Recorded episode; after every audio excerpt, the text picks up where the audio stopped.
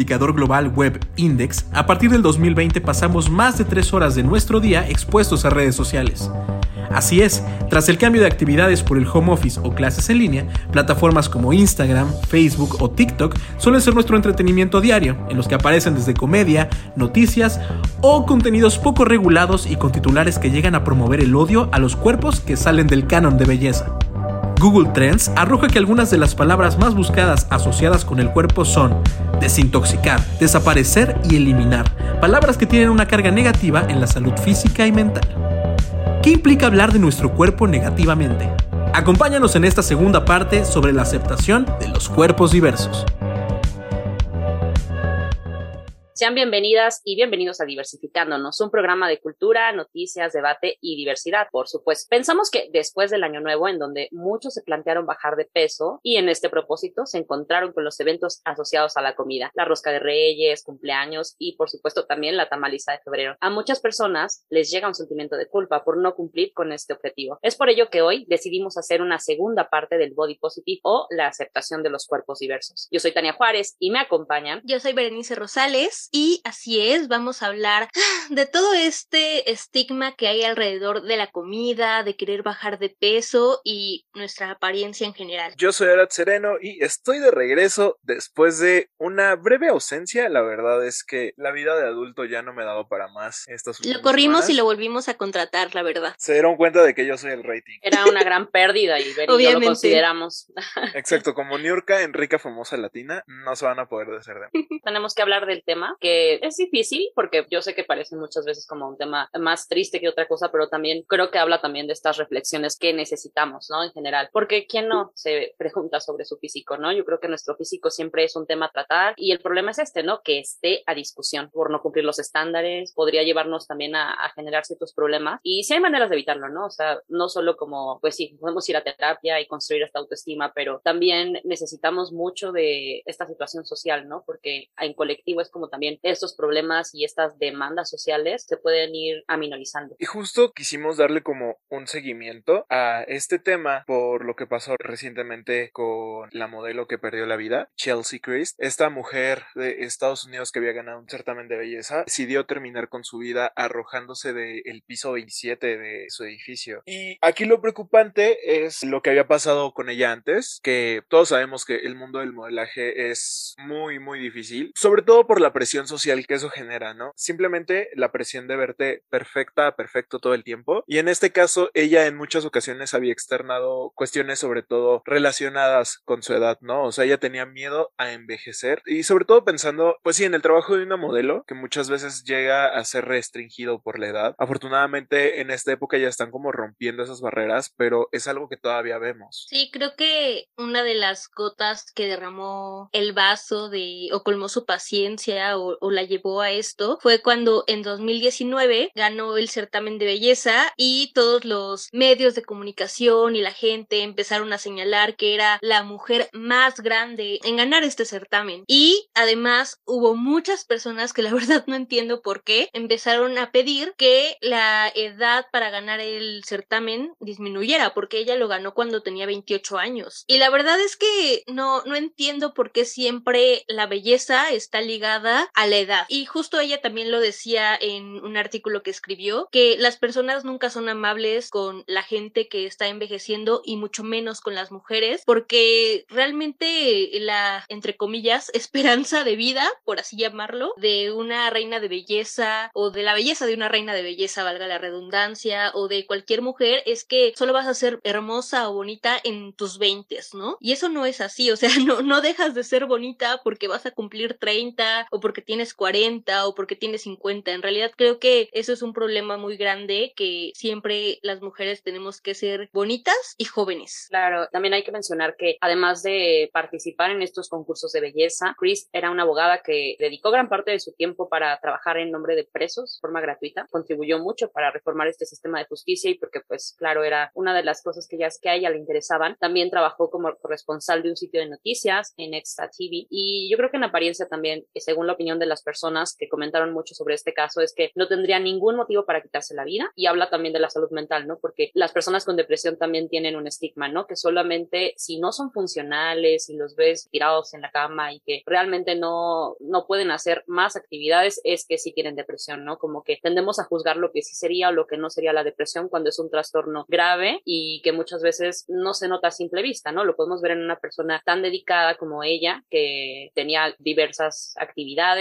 que las llevaba a cabo, a lo mejor y no sé, tenía muchas presiones, pero lejos de juzgar o no el porqué de su decisión, creo que hay que tomar el mensaje que ella nos deja. Ella escribió este ensayo que mencionaste, ¿no? Sobre lo que a ella le preocupaba y lo externa así, ¿no? La idea de cumplir 30 años porque la sociedad nunca ha sido amable con nosotras y además sufrió mucho racismo porque al ser ya una figura pública decía que tenía muchos haters que le hacían comentarios negativos por su color de piel y también por sus medidas o su cabello. Entonces, en lugar de, pues sí, contraatacarlos, ella decidió eliminar sus redes. Y son como pequeñas cosas que se van viendo cuando alguien ya está llegando a su límite. Sí, es muy complicado todo esto que sucede alrededor de las redes sociales. Me acordé de un caso que sucedió hace un año con esta actriz de Euforia que se llama Sydney Sweeney, que interpreta a Cassie. Hizo un en vivo en el que terminó llorando porque la llamaban fea. La verdad es que me sorprende muchísimo hasta dónde lleva el nivel de exigencia de belleza que se le pide a las mujeres.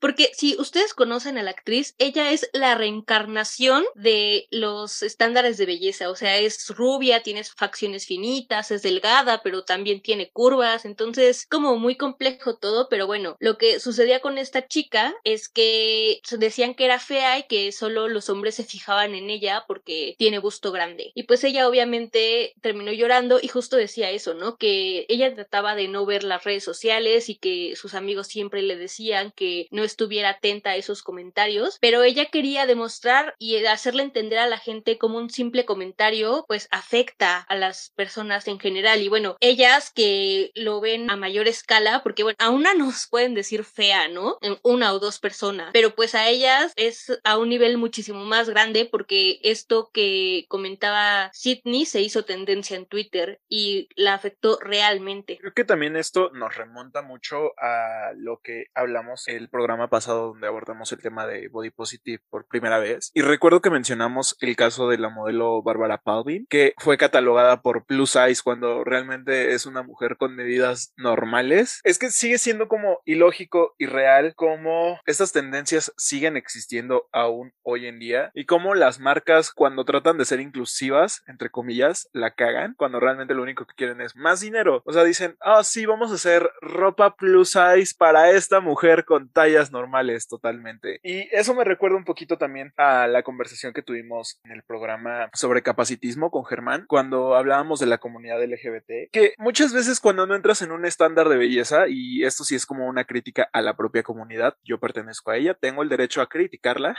algo que pasa muy frecuentemente es que aquí también como que se sobrevalora mucho la belleza, el estar delgado, el estar mamado. Entonces como que muchas veces se relega a aquellos hombres que no cumplimos como con ese estereotipo o ese estándar de belleza, ese canon de belleza. Es como, ok, tú eres el gordito, el, el que no está mamado, el guango, el flaco, no te voy a hacer caso porque también eres chaparrito, shalala, shalala. Y incluso lo vemos hasta en la televisión, ¿no? O sea, ¿cuál es el estereotipo de hombre gay que predomina en la televisión? El mamado, el alto, el guapo, el güerito. Entonces, algo que también falta, no solamente como dentro de esta comunidad, o más bien dentro de la comunidad, es como la aceptación de otros cuerpos. Y lamentablemente creo que también es algo que se ha reforzado gracias a la televisión y al cine, que es el tipo de cuerpos que nos presentan y es el tipo de representación que nos está dando. Tienes mucha razón y creo que va muy de la mano, como dices, sobre el capacitismo, porque no entendemos la diversidad de los cuerpos y que lejos de no cumplir con las necesidades y que la sociedad no esté adaptada para ellos, también es como una negación. Por ejemplo, estaba viendo una modelo de velo, de qué manera las marcas que se consideran consideran como plus size o de tallas grandes, disfrazan a mujeres muy delgadas para usar la ropa. O sea, el punto aquí sí sería como, bueno, realmente se me hace muy ridículo, ¿no? Pero lo que ella explicaba es que lo que estas marcas quieren representar es como, bueno, nuestros modelos tienen que tener la cara delgada y la cara bonita, entonces usan a las modelos que ya aparecen en otros sitios, pero las disfrazan, les ponen algunas esponjas y ella enseña como el tipo de ropa que está usando para verse abultada, como, sí, o sea, estoy gordita, pero tengo cinturita y nada más es como poquito sobrepeso, ¿no? O sea, que no se vea tan mal como a lo mejor y podría verse una persona que sí es de talla grande. Entonces, es eso, es esa exclusión. Ni siquiera están contratando a la persona a la que sí está dirigida este tipo de ropa. Su modelo es una persona delgada que se está disfrazando. O sea, y ahí como, no sé, se me hace muy, muy feo, la verdad. Para empezar, ¿qué onda con que las modelos se tengan que disfrazar, ¿no? De algo que no son. Obviamente, además, la ropa jamás se va a ver igual. Y no sé, me recuerda mucho como a esto de que, o sea, nosotras siempre tenemos que adaptarnos a la ropa, ¿no? La ropa no, no se adapta a nosotras. Y es muy complicado porque a veces uno quiere vestirse de cierta manera y, entre comillas, no puede hacerlo porque no se te va a ver bien porque no eres delgada. Y es que, ¿cómo va a suceder eso si la ropa sigue diseñada para cuerpos delgados que tratan de disimular que son más grandes, ¿no? Además, también, no sé, ha habido como mucha controversia siempre en redes sociales. El otro día le enseñaba a Tania, ¿no? Un tweet de una chica que estaban diciéndole de cosas porque al parecer estaba gorda. Y yo la veía delgada, o sea, solo tenía caderas anchas, pero realmente era muy delgada. Y ahora se ha hecho mucho esto de sexualizar los cuerpos de mujeres gordas, pero son cuerpos curvy, ¿no? O sea, que, que tienen cinturita, que tienen boobs, que tienen nalgas, pero jamás estos cuerpos reales, estos cuerpos, o sea, hasta para, hasta para sexualizar cuerpos curvy, o sea, bueno, cuerpos grandes, hay como ciertos estándares, ¿no? Que se tienen que cumplir y jamás muestran justo la realidad de los cuerpos, ¿no? Que hay chicas súper delgadas que no tienen nada o chicas súper delgadas que sí tienen más curvas o puede haber chicas, no sé, o sea, como talla media, que creo que la talla media siempre es como la más ignorada, que pues, o sea, no estás ni gorda ni flaca, pero pues también tienes cierta pancita, ¿no? O sea, como que aquí siempre hay de dos sopas, o eres gorda o eres flaca y la ropa nunca se adapta a ti. O sea, justo retomando esto de la ropa y las modelos, recientemente también les compartí a Tania y a Veré un artículo que me llamó la atención, me choqueó, que era sobre Victoria Beckham, todos sabemos esta supermodelo que es grande también, considerada pues una modelo ya mayor y revelaron que su dieta ha sido la misma todo el tiempo, o sea, que toda su vida se ha mantenido comiendo pescado cocido y verduras y que es lo único que come. Y esta nota en vez de pues, mostrar como las preocupaciones o mostrar lo preocupante que es que una persona nada más coma una sola cosa para mantenerse en línea o en forma, es preocupante,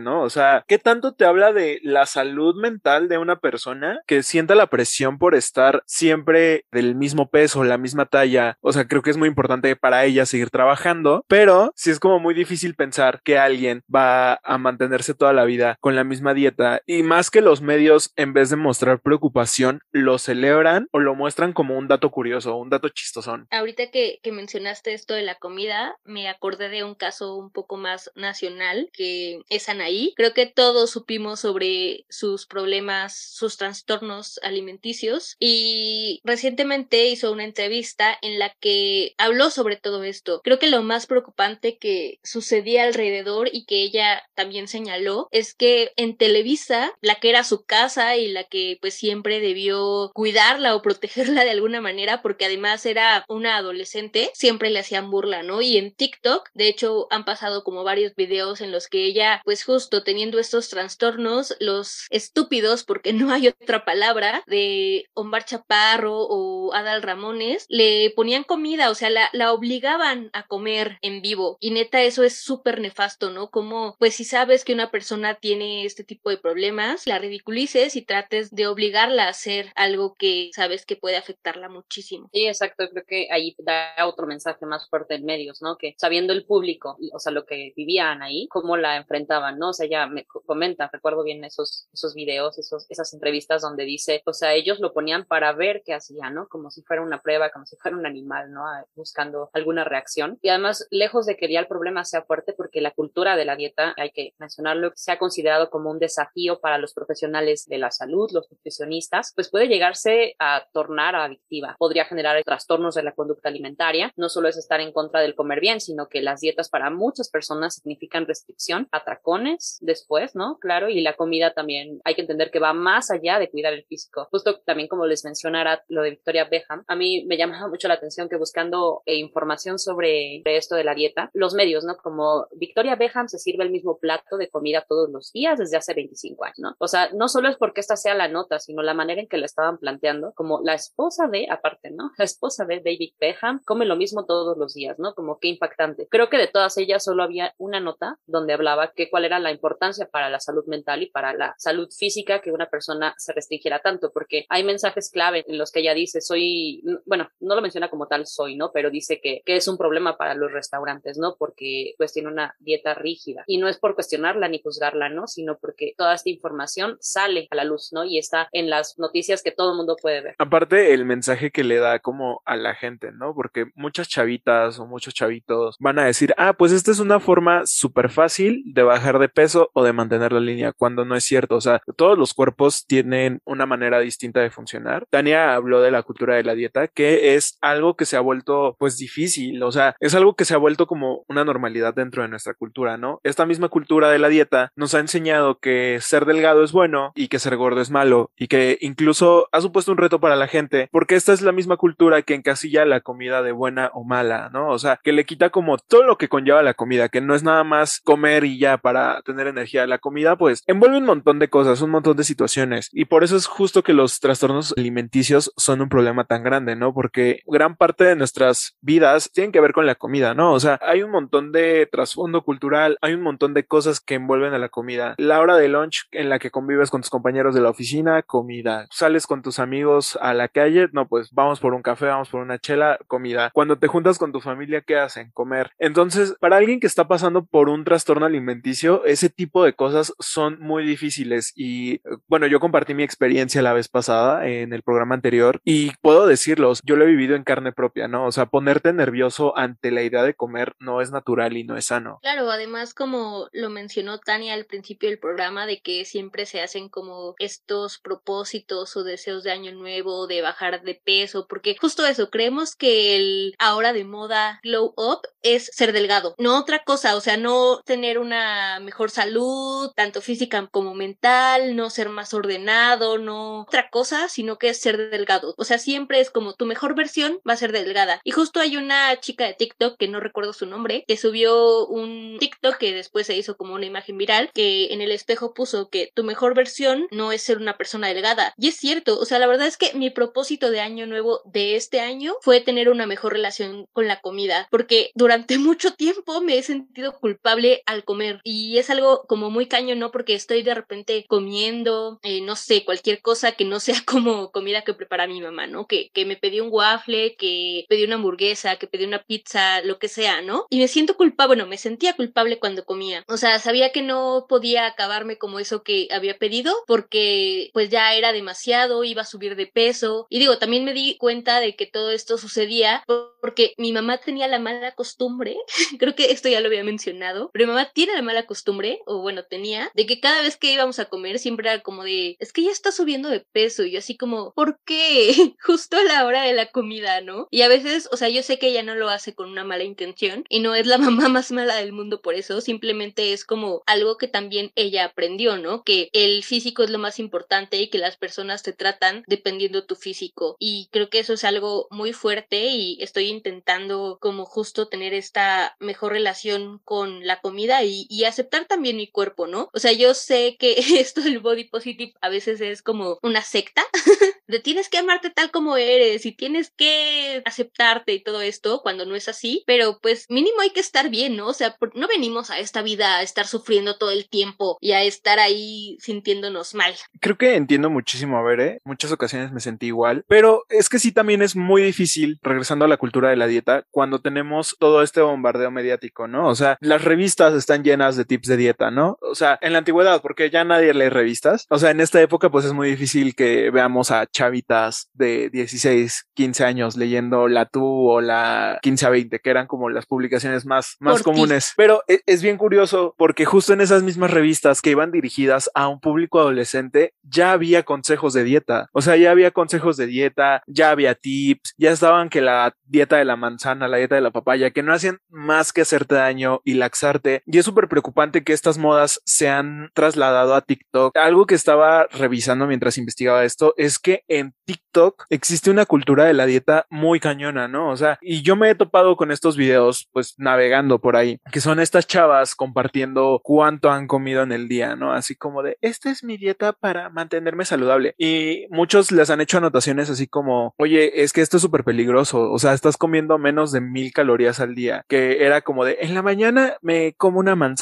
y todo esto. Y lo peligroso, o sea, y no es crítica, bueno, no es juzgarlas a ellas, porque también sé lo difícil que es tener un TCA, pero creo que tienes que medir el impacto que tienes ante tus seguidores. Y si tú les estás mostrando esto como algo bueno a las millones de chavitas que le están dando like o que te están siguiendo en TikTok, fácilmente te van a imitar y van a decir, ah, pues si como una manzana en el día, tomo tres litros de agua y nada más me como una papita en la hora de la comida, voy a bajar de peso. Y empiezan a generarse también estos mitos, como las dietas detox, que ya sabemos que solamente te purgan. No existe, gente, no existe el detox. Los profesionales han hecho estudios, no existen las dietas detox, no existen los test detox, no te puedes desintoxicar porque no estás intoxicado. Y el vinagre de manzana no cambia tu metabolismo. Dejen de comer vinagre de manzana y gomitas de vinagre de manzana, no hace nada. Tira su vinagre de manzana. Ah.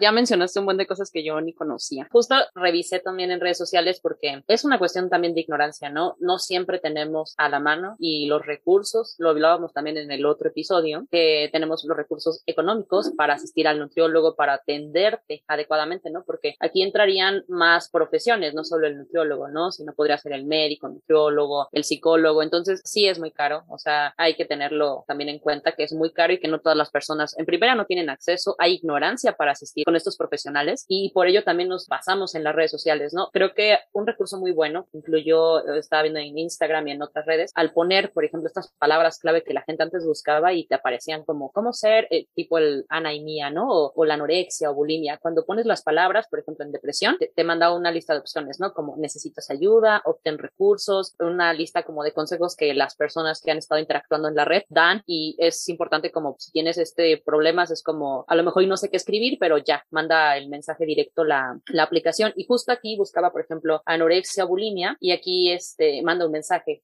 o sea, no te deja ver ninguna imagen con respecto a eso, ¿no? Y dice, cuando se trata de temas delicados sobre la imagen corporal, queremos apoyar a nuestra comunidad, recopilamos recursos que pueden ayudar. Y sí es importante porque es como, a lo mejor y nos metemos a estas páginas, decías tú, no hay revistas. Bueno, no, la gente ya no revisa ese tipo de revistas, no las ojea, pero tenemos internet, o sea, las revistas hay que tomar en cuenta, se trasladaron a internet, ¿no? Hay blogs y es ahí donde la mayoría consume información y siguen existiendo estos sitios de consejos, de belleza, de tips para skincare y cosas que pues te dicen como eres imperfecto, tienes que cuidarte, ¿no? Pero es que también depende, ¿no? Porque si tú quieres bajar de peso no vas a poner cómo ser anoréxica o cómo ser bulímica, vas a poner cómo bajar de peso en cinco días o en una semana o lo que sea. Y ahí no vienen estas leyendas, ese es el problema. Al contrario, te salen estas notas en donde justo te dicen que tienes que, no sé, hacer tal dieta o hacer tal ejercicio o la dieta esta de Victoria Beckham. Y es algo como muy, pues, impactante, ¿no? Porque, por ejemplo, hace poco compartí en redes sociales que un día mi sobrinita, tengo una sobrina de 10 años, y me prestó su tablet para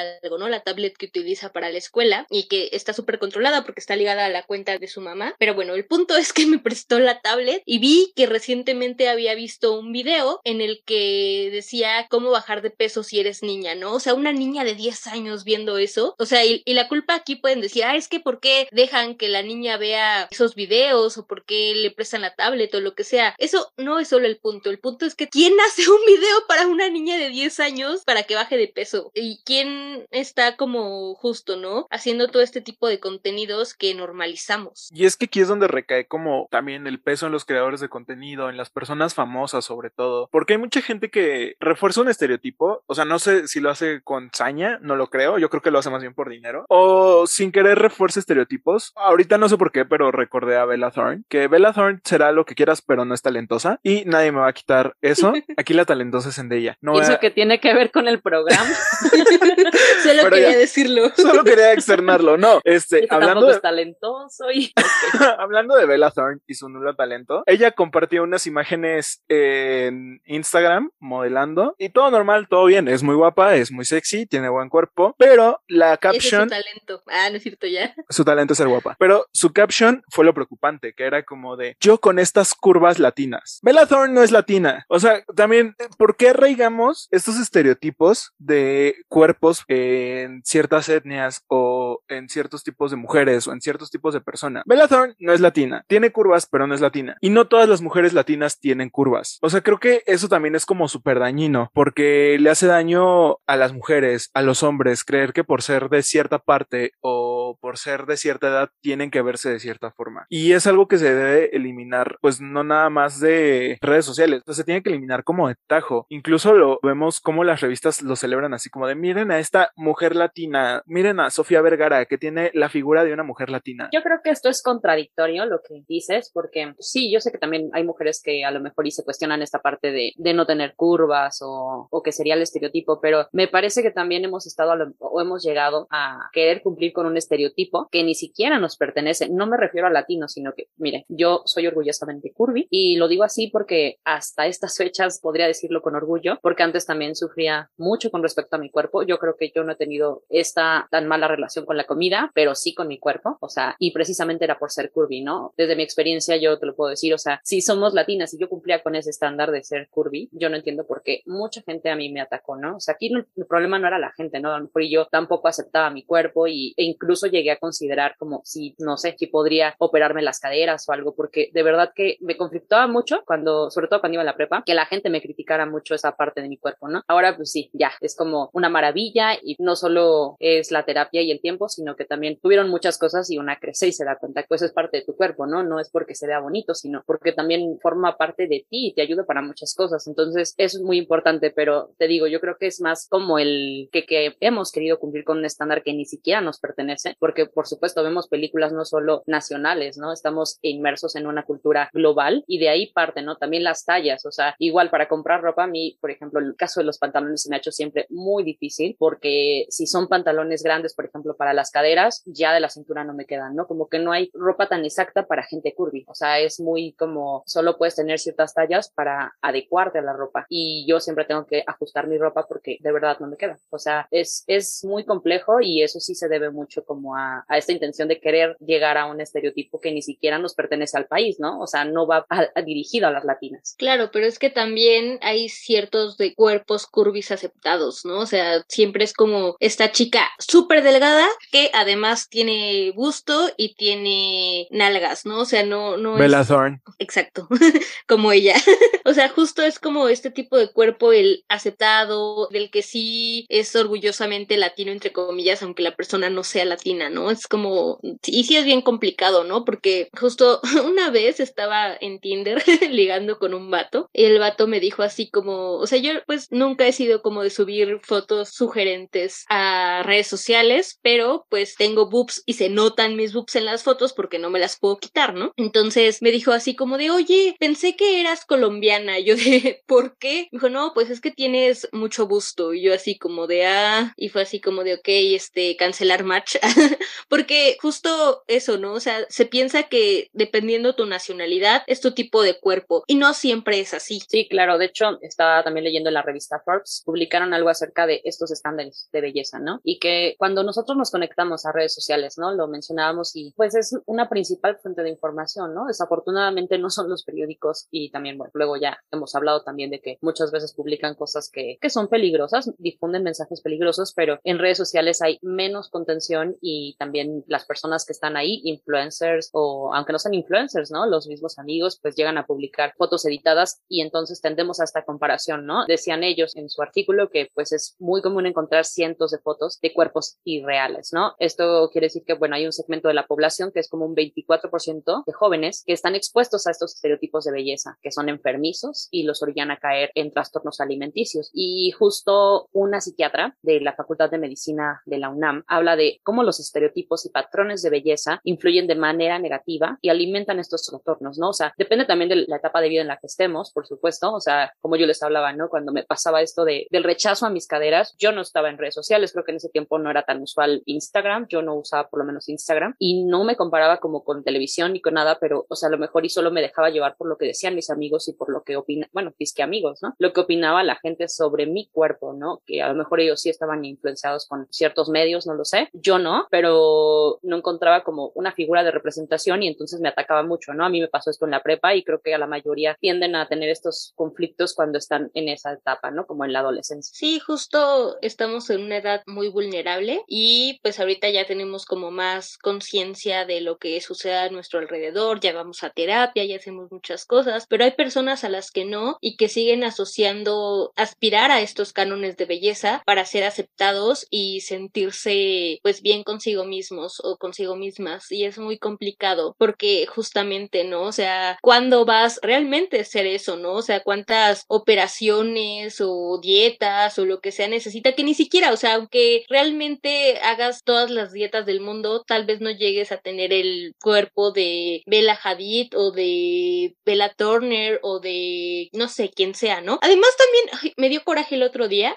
porque estaban subieron fotos en una página de Facebook sobre la premiere de Spider-Man y empezaron a comparar a Zendaya con otra de las actrices que interpretó a Mary Jane, a esta Kristen Dunn, porque justo un vato puso, ay, esa, esa tabla que para MJ es de Kristen, ¿no? Y fue como de, güey, o sea, neta, ni siquiera hay punto de comparación porque sus cuerpos son diferentes, porque todo es diferente y además porque tienen que seguir comparando el cuerpo de las mujeres. Era hablar sobre su talento como actriz, no por su físico. El punto es que toda la sociedad y sobre todo los hombres le siguen dando mucho valor al físico. Y además eso, la sexualización femenina, porque en este caso, y hablando de hombres, porque no, pues sí, yo sé que han hecho esta comparación, pero no con tanta insistencia con Andrew Garfield, Tom Holland. O sea, hay un gran comparativo, ¿no? Si vamos así, porque sus físicos son distintos y, representan a, al Spider-Man como en diferentes etapas, creo que eso es muy claro de, de Tobey Maguire y podríamos hablar de eso, pero justo no han sido como el punto, ¿no? Por el cual eh, los comparan, los han comparado como en su actuación y justo las cosas por las que tendrían quizás que compararlos en cuestión artística, pero no, o sea, cuando se trata de las mujeres y de hablar de mujeres, no se habla de la actuación de Zendaya en comparación con tal, ¿no? Que sería más válido en este sentido, ¿no? O sea, la sexualización siempre ha sido mucho más femenina y el ataque más hacia los cuerpos de mujeres que de los hombres. O sea, es como un todo, ¿no? Porque también vemos como muchas críticas a las personas con sobrepeso, o sea, vemos muchísima gordofobia dentro de los medios. Está cañón cómo invalidan tus opiniones o invalidan tus puntos de vista solamente por, pues, estar pasado de peso, por tener kilos de más, por estar gordo, por tener obesidad. O sea, como que mucha gente, creo que esto lo mencioné en un video pasado, eh, sobre una youtuber venezolana, colombiana, algo así, no sé la verdad, este, no sé dónde es, pero es latinoamericana. Estaba criticando TikToks de personas con sobrepeso en los que bailaban, en los que realizaban actividades comunes y corrientes. Su punto de vista era que estaban glorificando la obesidad solamente por el mero hecho de existir y hacer cosas que hace toda la gente, ¿no? O sea, es como esta gente que critica el body positive y dice, ay, el body positive es malo. ¿Por qué? Porque es malo, porque le dice a las personas gordas que estar gordo está bien. ¿Por qué? O sea, como que realmente la gente muchas veces opina por opinar y habla del cuerpo de otros por hablar y como que no es congruente con lo que dice o con lo que hace. Claro que del otro lado tenemos gente como Demi Lovato, este persona que ha sido criticada en redes sociales por, por estar loque, básicamente. O sea, a mí me gusta mucho la música de Demi Lovato, pero como persona es horrible, es un ser humano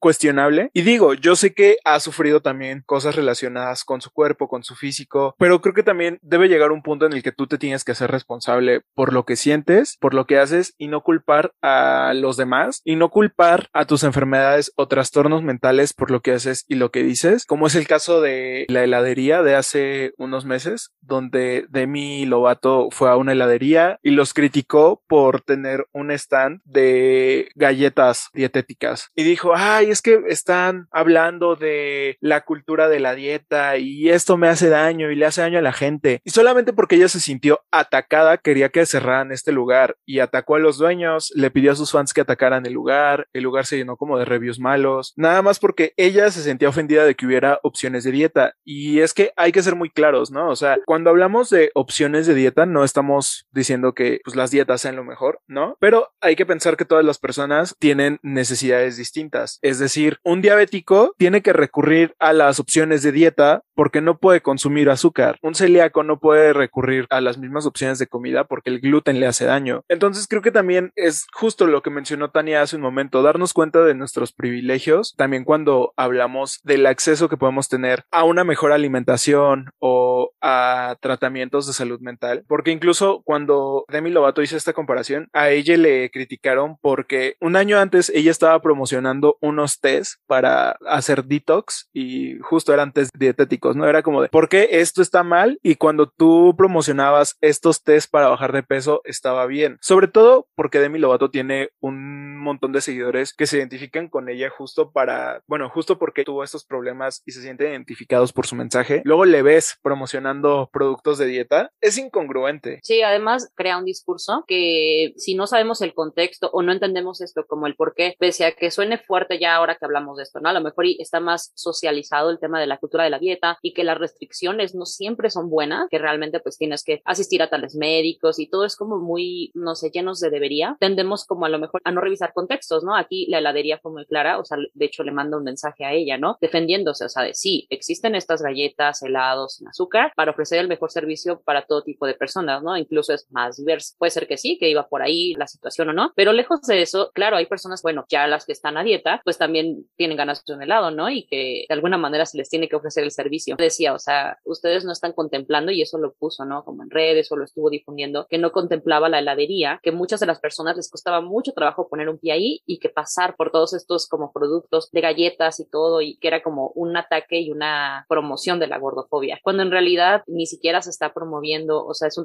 producto que también si no quieres consumir no lo consumes, ¿no? Igual que en una verdulería, si no quieres comer ensalada, pues no la comes, ¿no? O sea, creo que se me hizo, sí, muy ridículo y que además la gente que, pues sí, los fanatismos así son, ¿no? Un poco como que haces lo que dice tú, pues la persona que tienes ya en el pedestal, pero también hay que revisar contextos, ¿no? O sea, aunque las cosas sí sean graves, saber por qué lo está diciendo o si este lugar sí estaba atacando a las personas, ¿no? O no, o era cosa de, de tu artista favorito y ya. Y es que también, independientemente si no eres diabético, si no eres celiático y realmente estás en esta cultura de la dieta y tienes muchas restricciones, el tener un producto dietético o con menos calorías o con menos grasas o con menos azúcares, pues en realidad sí es benéfico entre comillas porque tú pues te sientes más en confianza de consumirlo, ¿no? O sea, digo, es complicado porque es un doble sentido, ¿no? Porque justo por un lado es como de deberían de bombardearnos con este mensaje de que siempre tenemos que consumir cosas dietéticas o que siempre tenemos que estar cuidando nuestro cuerpo, pero pues también si estás cuidando tu dieta y quieres darte un gustito, pues tal vez esto te haga sentir mejor, ¿no?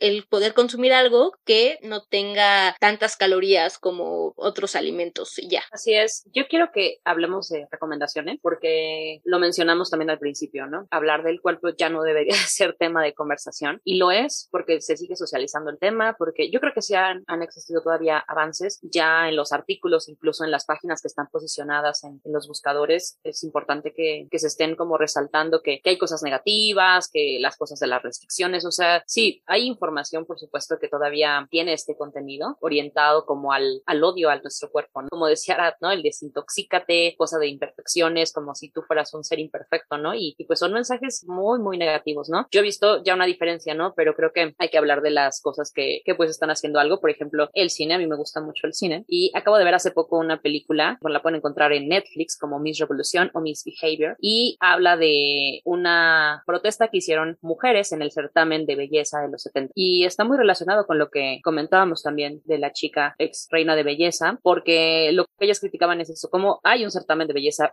obviamente de la mujer, ¿no? O sea, porque tienen que exponer nuestros cuerpos como si fuéramos pesarnos y revisar todo, ¿no? Como si nos fueran a vender y además las personas que están calificando hacen chistes misóginos, se burlan de todo, de, del cuerpo, eh, revisan, hay una escena como muy importante donde es como están, salen en bikini, en vestido de noche, como todo lo que implica el certamen y dicen ellos, ¿no? Como, ay, voltense, ¿no? Como de espaldas y se ponen a ver, pues sí, sexualizándolas, ¿no? Como si tienen buena nalga o no y es que, ¿qué onda, no? O sea, está, está muy cañón, pero esta comedia yo creo que habla muy bien de cómo se da esto del feminismo de la segunda ola, en donde ya se tiene que reflexionar el, en torno a nuestros cuerpos, ¿no? Que nuestros cuerpos no son objeto, que es importante esto del body positive, no solo con las dietas, sino también con nuestra sexualidad. Y pues yo creo que sí, esa es mi recomendación para ustedes. Véanla, es muy, muy buena película y aparte creo que anima mucho, ¿no? Para cambiar estas cosas. Mi única recomendación es que se alejen del cine que dice ser body positive y da mensajes erróneos, alias todas las películas juveniles de Netflix. Tall Girl, este,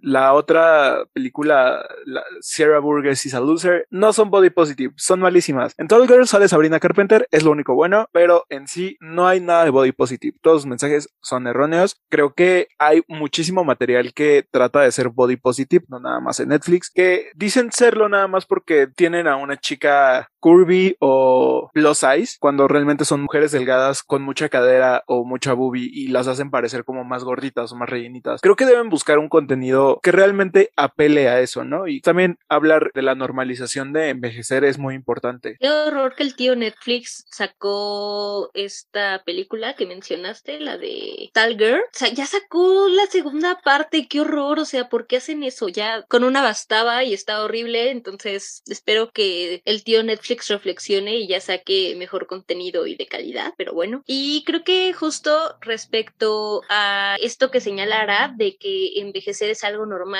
yo quiero recomendarles algo que también está en Netflix, porque así de contradictoria es la vida, que se llama Tic Tic Boom, sale el guapísimo de Andrew Garfield y justo está basada en la vida de Jonathan Larson, que es un director, me parece, de teatro musical. Bueno, era porque falleció muy joven, falleció creo que cuando cumplió 30 y es el que hizo Ren. Y este, no manchen, nunca pudo ver Ren, eh, que fue un éxito en vivo. O sea, él siempre luchó justo por tener algo en Broadway. Nunca consiguió porque murió antes del estreno. Pero está muy buena porque justo empieza con esto de qué voy a hacer, ya voy a cumplir 30 y no he hecho nada de mi vida, ¿no? Entonces creo que es una buena recomendación. Es un musical, está increíble y espero que Andrew se lleve el Oscar. Lo amo. Andrew, te amamos mucho. Y así como dice, a ver, esto de las contradicciones, pero da una respuesta del por qué los contenidos para jóvenes, por ejemplo, la película que yo les hablaba es una película feminista, entonces tiene otra orientación, ¿no? Pero estos títulos para específicamente para jóvenes suelen tener este mensaje, entonces hay que a lo mejor y verlos si tienen la oportunidad solo para criticar, es bueno criticar, es muy bueno criticar este tipo de cosas. Cálmate, víbora, ¿no es cierto?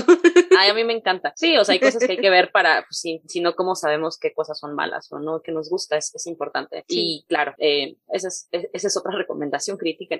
Pero bueno, ha llegado el momento final de nuestro episodio. A mí me gusta mucho charlar con ustedes. También les agradecemos a ustedes, nuestro público, por haber escuchado y seguir reproduciendo nuestro podcast. Si apenas lo van conociendo, recuerden que nos pueden encontrar en redes sociales como arroba tu podcast diver Y a mí me encuentran como Tania Juárez Mora. Yo soy Berenice Rosales y a mí me encuentran en todas las redes como Berenice con Z, pero solo síganme en Twitter, las otras no. Yo soy Arad Sereno y a mí me encuentran en todas las redes sociales como My Life as Arad. Por todas las redes sociales me refiero a Twitter, Instagram y TikTok. Acuérdense que mi sueño es volverme un TikToker y dejar diversificándonos y mi trabajo. No es cierto, no cierto.